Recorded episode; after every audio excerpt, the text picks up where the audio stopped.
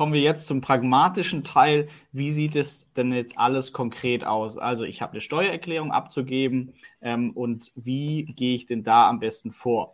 Vielleicht da zum Einstieg die Frage, wann muss ich das überhaupt in der Steuer angeben? Zum Beispiel, ich halte mich jetzt immer an diese ein Jahr Haltedauer, ähm, hodel meine Bitcoins und verkaufe nie unter einem Jahr. Das heißt, laut der Gesetzgebung fallen dann keine Steuern an, muss ich aber trotzdem meine, meine Gewinne ähm, angeben in der Steuererklärung oder wenn ich weiß, ich bin über dem Jahr Haltefrist, muss ich sie auch gar nicht angeben? Ähm, müssen nein, sollen. Meine ganz klare Empfehlung ist aber ja. Einfach mhm. deshalb, weil das lehrt halt auch die Vergangenheit, man sonst vielleicht an ein oder anderen Stellen im Nachgang vielleicht doch irgendwie Probleme bekommt. Der Klassiker zum Beispiel Hardforks. Wir, wir sind schon immer davon ausgegangen, Hardforks sind steuerfrei. Es gibt aber eben auch andere Ansichten und das BMF hat sich der angeschlossen und sagt, Hardforks sind nicht grundsätzlich steuerfrei. Das heißt, wenn man jetzt sagt, ich habe innerhalb eines Jahres die aus meiner Sicht steuerfreien Hardforks veräußert. Ich gebe die nicht an, hätte sie aber angeben müssen, dann habe ich natürlich im Nachgang dann vielleicht äh, Probleme. Lass, lässt sich alles lösen, das ist nicht das Problem. Aber weil man halt jetzt nicht sagen kann, was in zwei, drei, vier, fünf, sechs Jahren ist, wie die Finanzverwaltung technisch sich aufgerüstet hat, die Sachen nachprüft und so weiter. Es können auch Fehler auftauchen. Also wirklich, dass man nicht mal mit Absicht sich irgendwie verrechnet hat, aber es ist eine Jahresfrist, wenn man sich da auch nur eine Stunde teilweise vertut kann steuerpflichtig sein. Deswegen ist meine ganz klare Empfehlung, alles einfach offenlegen. Das ist natürlich misslich, weil das Finanzamt hat dann natürlich detaillierte Einblicke, aber das ist halt eben dann der Preis, mit dem man sich dann die Sicherheit erkauft, dass man definitiv niemals den Vorwurf bekommen kann, Steuerhinterziehung begangen zu haben. Mhm. Also das äh, möchte man auf keinen Fall haben. Ähm, dann schließt sich da gleich die Frage an, wie dokumentiert man das am einfachsten? Klar, wenn man einmal Bitcoin gekauft hat vielleicht und dann äh, nur die eine Währung hat, ist das einfach. Aber wenn man ja erstmal, ich sag mal, angefixt ist von dem Ganzen, dann geht es ja auch sehr schnell in mehrere Coins, verschiedene Sachen. Ähm, ja, Excel-Tabellen äh, sind zwar sehr schön, aber äh, wird dann, glaube ich, schwierig. Papier wird wahrscheinlich unmöglich. Ähm, ja, was hast du vielleicht aus deiner Erfahrung, so die Best Practice, wie man da vorgehen kann, für welchen Fall, vielleicht für den ganz, ganz Anfänger und vielleicht für jemanden, der da hin und her hodelt und äh, hin und her handelt, sorry, äh, nicht hodelt. Ja. Also die, es sind immer die Mandanten am liebsten, die zu viel dokumentieren, weil löschen kann ich immer okay. noch. Ähm, es ist natürlich halt immer die Frage, wie aufwendig gestalte ich das Ganze. Also wenn ich jetzt bei der etablierten Börse handle, dann ziehe ich einfach regelmäßig mal einen Export. Das muss man jetzt nicht wöchentlich machen. Das reicht, wenn man jetzt nicht Angst hat, dass sie sich mit dem Geld aus dem Staub machen, ähm, wahrscheinlich auch halbjährlich oder jährlich ja, zur Steuererklärung. Das würde ich einfach immer quasi zu den Akten nehmen, irgendwo abspeichern in der Cloud. Ausdrucken geht natürlich auch, wenn man äh, der Umwelt was Gutes tun will, macht man das aber nicht. Ähm, Screenshots bei den Börsen, die keinen Export zulassen. Das ist auch ganz sinnvoll. Okay, und natürlich halt das gute alte Papier oder halt eine Word-Datei, wo man Sachen reinschreibt, die man jetzt vielleicht nicht so direkt nachvollziehen kann. Also wenn ich einem Kumpel OTC, wie man so schön sagt, over the counter, also außerhalb der mhm. Blockchain, Bitcoin verkaufe gegen Euro, einfach notieren ja, oder sich eine Quittung erstellen lassen. Ansonsten mit den gängigen Tools, die es am Markt gibt, kann man das auch alles für sich erledigen lassen. Die haben heutzutage ja to viele tolle Schnittstellen, ziehen die Daten automatisch von der Börse. Nur da ist halt auch mal so, ja, Backup macht Sinn. Dann zieht man die Daten dann einfach nur aus dem Tool raus. Ja? Mhm. Oder wie ich gesagt habe, sichert auch die Daten direkt von der Börse ist auch meine Empfehlung, weil dann hat man halt einfach ähm, ja, mehrere Stufen und mehrere Fail-Safes, wenn man so will, damit, falls mal was in die Hose geht und ein Tool die Daten löscht, ja, man halt immer noch dann, oder das Tool nicht mehr existiert, immer noch die Rohdaten zur Verfügung hat. Mhm. Okay. Ja, das ist dann, glaube ich, schon mal wichtig. Also ja, es sind schon ein paar Punkte dabei, wo ich dachte, ja, okay, ja, jetzt nochmal gut nochmal zu wissen. Ähm, ja, auf jeden Fall. Und auch noch ein Punkt ja. als Nachgang vielleicht Wallet-Adressen aufschreiben mhm, die okay. Wallet-Adressen, die man genutzt hat. Ja, also sowohl jetzt äh, den XPub-Key als Beispiel oder halt, wenn man nur normale ähm, Public Keys verwendet, auch die. Weil nichts ist schlimmer, als dann in der Blockchain irgendwie die alten Adressen ermitteln zu müssen. Das kostet unheimlich viel Zeit. Von daher ja. ähm, irgendwo eine Liste erstellen und gut sichern, damit niemand die findet, ähm, mit den ganzen Wallet-Adressen beziehungsweise Public Keys. Ja, da würde ich jetzt nur noch sozusagen abschließend dazu sagen, mhm. bevor du die nächste Frage stellen kannst, Flo. Ähm, falls ihr jetzt noch nicht dokumentiert habt, äh, dürft ihr jetzt damit anfangen. Weil ich glaube, im Nachgang, ja, ja, man merkt das auf jeden Fall, wenn man irgendwo das mal nicht ordentlich gemacht hat, ja, da kommt sehr viel Zeit am Ende zusammen, die man dann vielleicht sich sparen kann. Total. Vielleicht da auch wieder so die ganz pragmatische Frage, wie reiche ich denn jetzt meine Kryptosteuererklärung ein? Also jetzt angenommen, ich nutze ein Tool, zum Beispiel Accounting, ähm, das zieht sich die Dinge.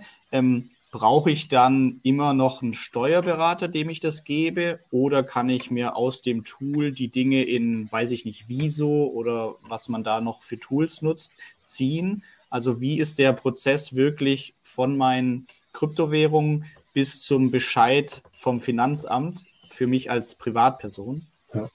Also ein Steuerberater macht dann Sinn, wenn man halt entweder nicht weiß, was man tut, der hilft einem dann, oder wenn man ernsthafte Probleme halt hat in irgendwelchen Punkten. Sei es jetzt, dass man nicht weiß, wie bewerte ich den Vorgang X, ist das steuerpflichtig oder nicht. Wenn ich nicht weiß, wie gehe ich mit dem Tool um, gibt es oftmals einen Software-Support, aber es gibt natürlich auch Steuerberater, die einen da unterstützen können. Und immer dann, wenn man halt eben das Gefühl hat, das ist halt oft auch einfach ähm, eine Gefühlssache, ich brauche da Hilfe. Ja, mhm. ähm, Communities gibt es, es gibt unheimlich viel Wissen da draußen. Ja, das sollte man auch anzapfen. Aber am Ende des Tages ist man halt erstmal selbst für seine Steuererklärung verantwortlich und die Rechtsprechung ist eindeutig und sagt, na, hättest du dich halt mal besser informiert. Ja, da muss man mhm. natürlich auch immer gucken, um wie viel Euro geht's. Für 10 Euro geht niemand in den Knast, wenn man da mal einen Fehler macht und es ein offenkundiger Fehler ist, verschrieben, verrechnet. Aber bei höheren Summen und je nachdem, wie sich die Kurse dann in diesem Jahr entwickeln, betrifft das ja vielleicht auch äh, den einen oder anderen, hoffentlich. Ähm, muss man einfach gucken, ja, wo, wo stehe ich, was ist mein Risikoprofil.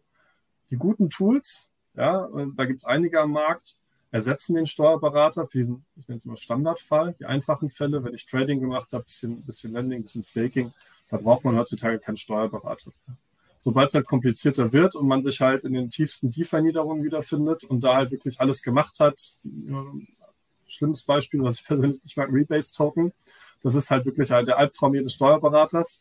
Ähm, da muss man sich dann halt auch überlegen, ne? brauche ich da professionelle Hilfe? Gut, ich verdiene mein Geld damit. Das heißt, wenn ich jetzt Ja sage, äh, ist das natürlich auch mal die Frage, ähm, glaubt man es mir, aber es ist ernsthaft so, wenn es wirklich um viel Geld geht und man sich Sorgen macht, sollte man zum Steuerberater gehen. Und ähm, der hilft einem dann auch. Den Rest erledigen im Regelfall die Tools. Und wie das praktisch läuft, ist eigentlich ganz simpel. Ich spiele meine Daten in das Tool ein. Dann passiert Magie. Man kriegt einen Steuerreport. Und da hat man dann die Zahlen, die man in die Steuererklärung einträgt. Ich habe meine Gewinne aus Trading, ich habe meine Gewinne aus Staking, ich habe meine Gewinne aus Kryptoderivaten. Die kommen dann in die entsprechenden Zahlen in der Steuererklärung. Und dann schickt man das mhm. zum Finanzamt. Und da ist ganz wichtig, das ist das, was ich meinte mit ähm, bei der vorherigen Frage, gebe ich meine Gewinne an. Also ich trage nicht nur die Zahlen, ein, äh, die Zahlen in die Zeilen ein in der Steuererklärung, sondern ich schicke diesen Steuerreport, den ich von meinem Software-Tool bekommen habe, dann auch mit. Mhm. Einfach halt der Steuererklärung, wenn ich es per Papier einreiche, beilegen oder wenn ich es elektronisch übermittle, halt im Freitextfeld hinschreiben, ich schicke nur einen Steuerreport hinterher. Mhm. Ja, oder siehe bitte die Anlagen. Und dann schickt man das per Post, also den Steuerreport dann zum Finanzamt hat man alles erledigt, was man erledigen muss und ist eben zu 100 Prozent dann sicher. Okay. Perfekt. Also so habe ich es tatsächlich auch gemacht. Ich habe nochmal hinzugetippt, da kommt noch was. Äh, hat bis jetzt auch alles soweit geklappt, aber ich stelle immer noch so bei vielen fest irgendwie, ja, die haben so eine ganz große Angst davor und man versucht ja alles nach bestem Wissen und Gewissen zu machen, aber bei mir war am Anfang auch dieses Bauchgefühl, okay, ich mache hier irgendwas mit Krypto, bin ich jetzt schon im Knast, mache jetzt schon Steuerentziehung, obwohl man es ja richtig machen wollte. So, ab wann drohen denn überhaupt erstmal Strafen? Vielleicht, dass man so ein bisschen die Angst erstmal nimmt oder man kommt ja nicht direkt sofort ins Gefängnis. Das ist so manchmal das Gefühl, was ich bei Leuten habe. Wenn du das jetzt machst, dann 20 Jahre ins Gefängnis, kommst du nie wieder raus. So, dass man dann vielleicht erstmal ein Bewusstsein verschafft irgendwie. Nicht, dass man das irgendwie dann umgehen sollte, sondern aber ja, vielleicht mal ein bisschen die Angst nehmen kann in dem Bereich. Ja, also Steuerhinterziehung, das ist ganz wichtig zu wissen bestraft, dass ich das Finanzamt über Tatsachen in Unkenntnis lasse oder mhm. belüge. Also wichtig, ja. im Effekt bezogen auf Kryptos, sage ich dem Finanzamt nicht, dass ich Gewinne hatte oder erzähle denen, dass die Gewinne in andere Höhe hatten, als sie tatsächlich waren. Ähm, wenn ich meinen Steuerreport einreiche und der beruht auf den Daten, die ich jetzt nicht irgendwie abgeändert habe, um, um äh, Steuern zu sparen, dann kann ich schon keine Steuerhinterziehung begehen. Ja? Und natürlich passieren Fehler. Mal funktioniert die API-Schnittstelle nicht, mal vertippt man sich, ja, oder ähm, das ist so der Klassiker, die Zeitzonen der Börsen stimmen nicht und dann passt irgendwie was so ein bisschen nicht. Das sind alles Fehler, die passieren, auch den Besten. Für sowas geht man nicht in den Knast. Ja, also Steuerhinterziehung setzt juristisch gesprochen Vorsatz voraus. Das heißt, man muss das nicht nur wissen, was man falsch macht, sondern es auch wollen und sich halt denken, naja, dann zahle ich halt keine Steuern. Ist jetzt auch nicht so wild. Ja? Ähm, der Nachweis ist immer schwierig, aber ähm, man sollte es halt nicht drauf ankommen lassen. Wenn man sich hinsetzt und seine Steuer ordentlich macht mit einem Tool, nach bestem Wissen und Gewissen und auf Grundlage des jetzigen Wissensstandes, den wir haben, also BMF schreiben, im Zweifelsfall guckt man in der Community oder hat mit einem Steuerberater gesprochen, dann gibt es auch keine Probleme. Ja, die Fälle der wirklich ganz klaren Steuerhinterziehung sind dann wirklich die, wo Leute auch in der jüngsten Zeit gesagt haben, hey, ich habe unheimlich viel Gewinne mit Kryptos gemacht, aber ich gebe die halt einfach nicht an bei der Steuer. Mhm. Das sind die Fälle, ja. die dann wirklich verfolgt werden. Alles andere ist halt so, okay, Fehler passieren. Und wenn man dann halt auch mal merkt, ich habe was falsch gemacht, einfach dem Finanzamt mitteilen, dann wird es korrigiert und nichts passiert. Ja, ich glaube, da, dann haben viele sozusagen, das sind auch Menschen sozusagen. ich glaube, wenn man da sozusagen, ey, ich habe das hier versucht, ich bin da im Unklaren, ich versuche es gerade bestens zu machen, äh, kommt das wahrscheinlich besser und ehrlicher, als wenn man irgendwie dann halt äh, irgendwie das versucht, unter den Tisch zu kehren und es dann rauskommt. Äh, ich glaube, ja, ich hoffe, das nimmt dem einen und dem anderen noch mal ein bisschen die Angst, weil das habe ich so manchmal Gefühl, lese ich aus den Kommentaren raus, sozusagen, dass man da irgendwie schon alles falsch macht, was man nur falsch machen kann. Äh, ja, aber ja, schon vielen Dank nochmal dafür auf jeden Fall. Ja. Also ist es so, es ist, es ist so, die Finanzämter kennen ihre Schweinchen auch im Galopp. Ja, die wissen halt genau, hat da jemand wirklich einen Fehler gemacht oder war das so, oh, ich habe mein Schwarzgeldkonto in der Schweiz vergessen. Hm, kann ja Also wenn man wirklich normaler Kryptoinvestor ist, braucht man sich da wenig Sorgen machen. Wenn man Sorgen hat, hilft es natürlich mal mit jemandem, der Ahnung davon hat, zu sprechen, sprich Rechtsanwalt oder Steuerberater. Dann kann man auch genau gucken, besteht da ein Risiko. Mhm. Ja, und dann kann man das ausschließen oder, das ist die andere Alternative, ähm, eine Selbstanzeige einfach abgeben. Dann ist man in jedem Fall auch nochmal geschützt. Das sind dann aber wirklich Punkte, wo man um eine professionelle Beratung nicht drum kommt. Also wenn man wirklich ernsthaft das Gefühl hat, man könnte eine Steuererziehung begangen haben, immer zum Experten gehen. In allen anderen Fällen ist es wahrscheinlich auch erstmal kein Problem. Ja, also Fehler passieren, aber wenn man wirklich halt denkt, oh, ne, jetzt, dann bitte immer professionell beraten lassen. Vielleicht dann ähm, die Überleitung zum äh, vierten Teil, wo wir mal ein bisschen speziellere Themen jetzt noch besprechen wollen. Also Grundlagen und auch schon das ein oder andere Besondere haben wir jetzt super, super abgedeckt. Ähm, jetzt hätten wir noch so diesen Bereich NFTs, DeFi, äh, wo so ein paar Fallstricke noch mal extra warten. Aber vielleicht da allgemein, also ich habe ein NFT gekauft und ähm, bei einer Ether-Transaktion habe ich diese Gas-Fees und zahle irgendwie 150 Dollar Gas-Fees schon mal. Ich kenne es von PayPal-Transaktionen Ausland, habe ich Zahlungsgebühren, die kann ich quasi von der Steuer absetzen, also in Kosten. Ähm, wie sieht es denn aus bei gerade Gas-Fees für, für Ethereum? Ähm, kann ich die, also reduzieren die auch meinen, meinen steuerlichen Gewinn? Kurz und knackig, ja. Die Frage ist halt immer, wann und wo und wie. De mhm. facto ähm, bei NFTs ist es schwierig, weil äh, die Tools können das jetzt alle noch nicht, aber bald, hoffentlich. Ähm, wenn man es in die Software aufnimmt, dann werden die Gebühren, die Transaktionsgebühren automatisch abgezogen. Mhm. Von daher würde ich es einfach mit der Software erledigen, dann hat sich auch das Problem gelöst. Okay. okay, sonst muss man viel mit der Hand zusammenrechnen. das wird genau. dann auf jeden Fall viel. Gerade bei Ethereum wird der eine oder andere gemerkt haben, dass das teuer werden kann. Ähm, oder Stefan aus dem Team sagt immer, ja, Ethereum ist die Chain für die Rich-Leute inzwischen. Aber vielleicht noch eine kleine andere Frage. Da gibt es ja auch viele diese Gratis-Coins, Airdrops, dass man sozusagen einfach mal was geschenkt bekommt. Ähm, ist das auch in irgendeiner Weise steuerlich relevant oder ja, ist das auch wieder ein Rabatt auf meine bestehende sozusagen Investition, sei es Ethereum oder welche äh, Investment auch auch immer? Da kommt es drauf an, von wem ich die Token warum bekomme. Wenn die einfach auftauchen, das ist so der klassische Airdrop, so wie ich das Wort mhm. immer verwende, das ist steuerfrei. Da kann man natürlich diskutieren, das sagt der BMF-Entwurf auch, ist das vielleicht eine Schenkung, aber nein, ist es nicht. Wenn mir jemand tatsächlich jetzt einen Token schenkt, also ähm, mhm. was weiß ich, ja, du würdest mir jetzt, Basti, mal Bitcoin geben, das ist definitiv ja. schenkungssteuerpflichtig. Ja?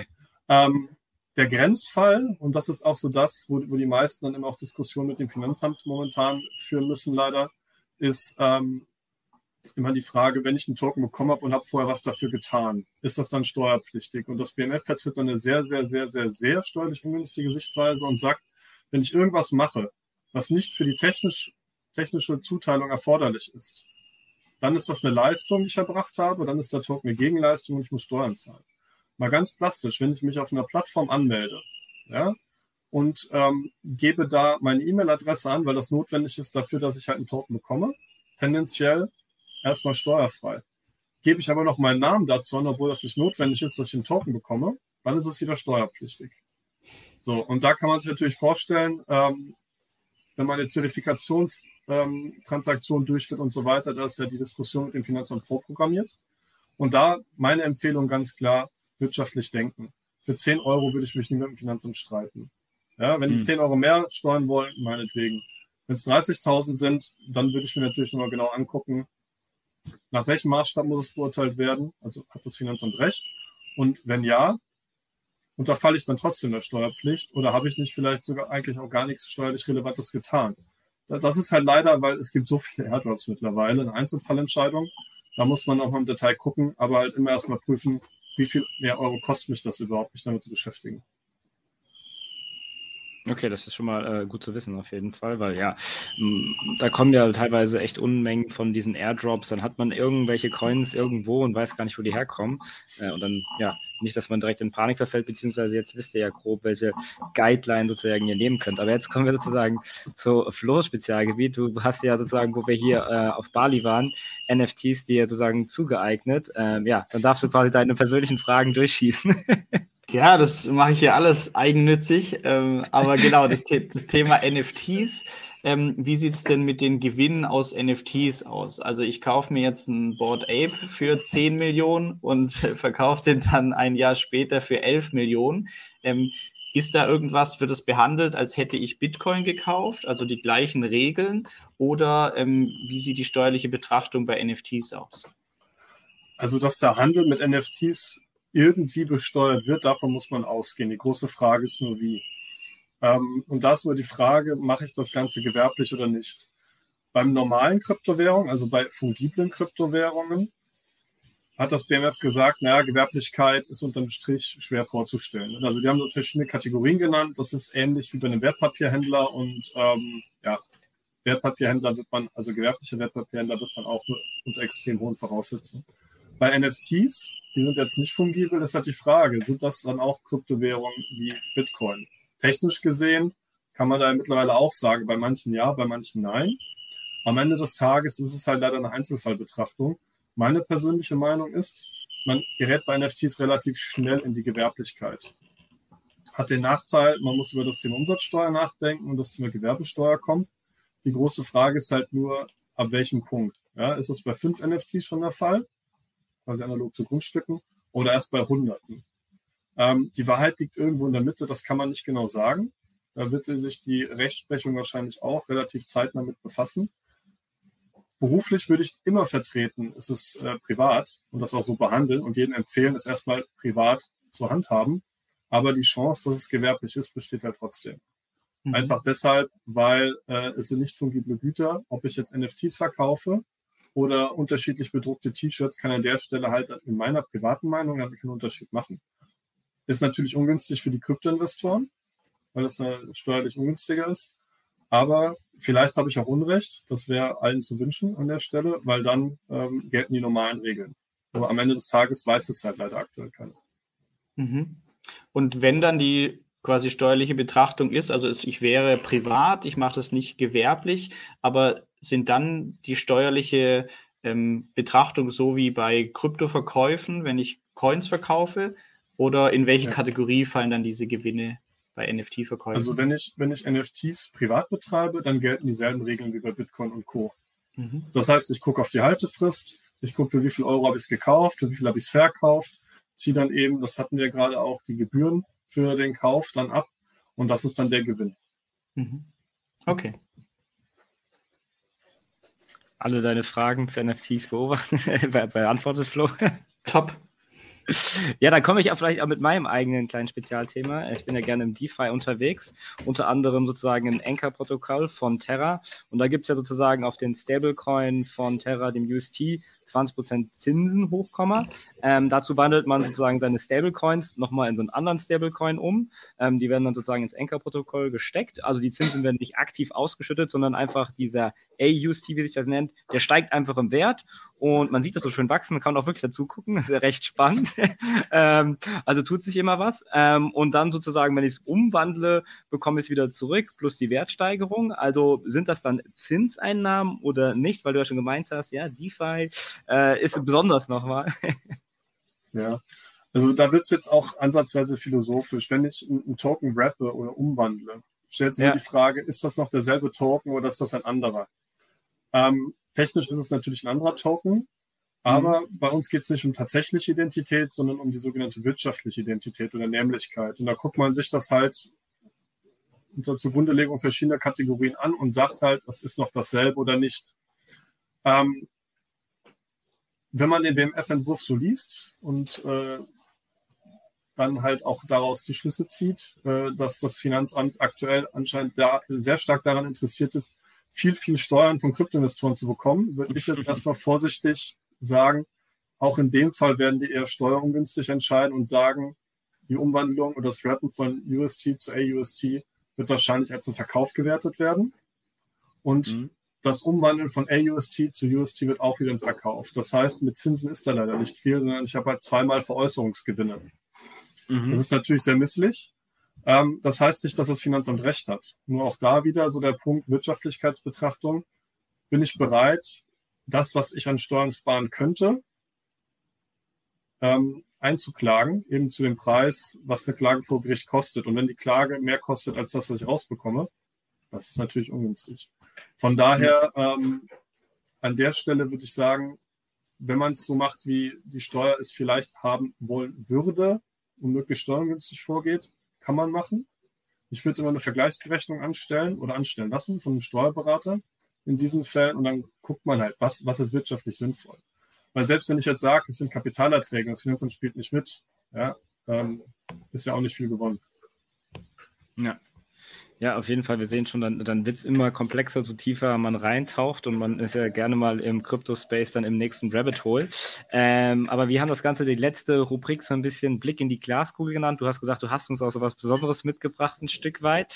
Ähm, ja, da kannst du, Flo, sozusagen die erste Frage für sozusagen die Glaskugel raushauen. Ja, weil also für den Privatinvestor ist es wirklich schwierig nachzuvollziehen. BMF schreiben, das sind nachher aber nur Empfehlungen, keine Gesetze. So, was gilt denn jetzt? Also es ist sehr, sehr schwierig, wenn man da nicht ganz tief drin steckt, da den Überblick zu behalten. Vielleicht äh, kannst du, der da deutlich tiefer drin steckt, mal was sagen. Ähm, zum einen, was gibt's aktuell oder gibt's gibt's Neuigkeiten beim Thema Kryptobesteuerung und vielleicht so dein Bauchgefühl, wann haben wir denn wirklich ähm, Planungssicherheit oder wann, wann wissen wir denn, okay, das ist Gesetz, so sieht's aus. Ähm, glaubst du, das dauert noch zehn Jahre oder wie ist da so deine Einschätzung? Ja.